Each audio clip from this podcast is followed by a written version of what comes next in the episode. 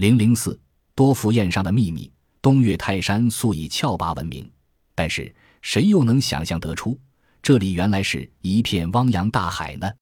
五六亿年前，泰山只是海中的一个岛屿，在它周围广阔的海域里，繁衍着难以计数的海洋生物，有海藻、海百合、珊瑚、水母、比石、三叶虫和鹦鹉螺等，其中有以三叶虫的种类和数量最多。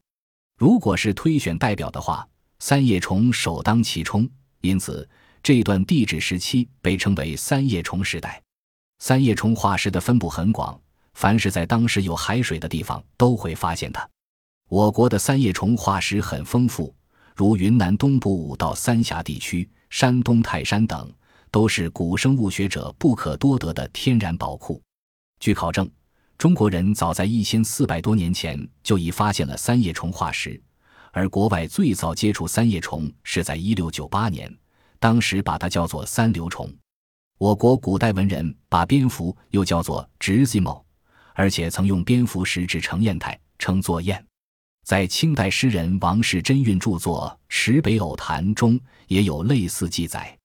读书人张华东在泰山附近捡到一块石头，上有千姿百态、栩栩如生的蝙蝠近百只。后来他把石头做成砚台。命名为多福砚，直到二十世纪，地质学家才彻底弄清了蝙蝠石的庐山真面目。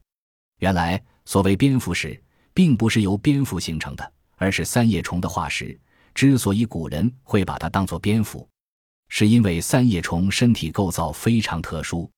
三叶虫是一种节肢动物，身体可分为头、胸、尾三部分。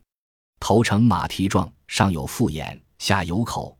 胸部由许多胸节有条不紊的排列组成，还有腹肢；尾巴则像一把短剑，尖锐无比。连接三个部分的是关节。古人诗云：“横看成岭侧成峰”，但把它用在三叶虫身上却很不合适。从纵的方向看，三叶虫由头、胸、尾组成；而横着看，它也可以分为三部分，中间是一条隆起分节的轴，两侧是泪叶。由此可见，三叶虫并非徒有虚名，而是恰如其分。三叶虫身上最奇妙的器官是眼睛。一般动物仅有两只眼睛，即便是《西游记》中的二郎神也不过三只眼，而三叶虫却有一百就多只，数目惊人。其实说怪也不怪，这些眼睛都非常小，组合在一起，复合成了一种很特别的眼睛——复眼。像蜻蜓也有这种复眼。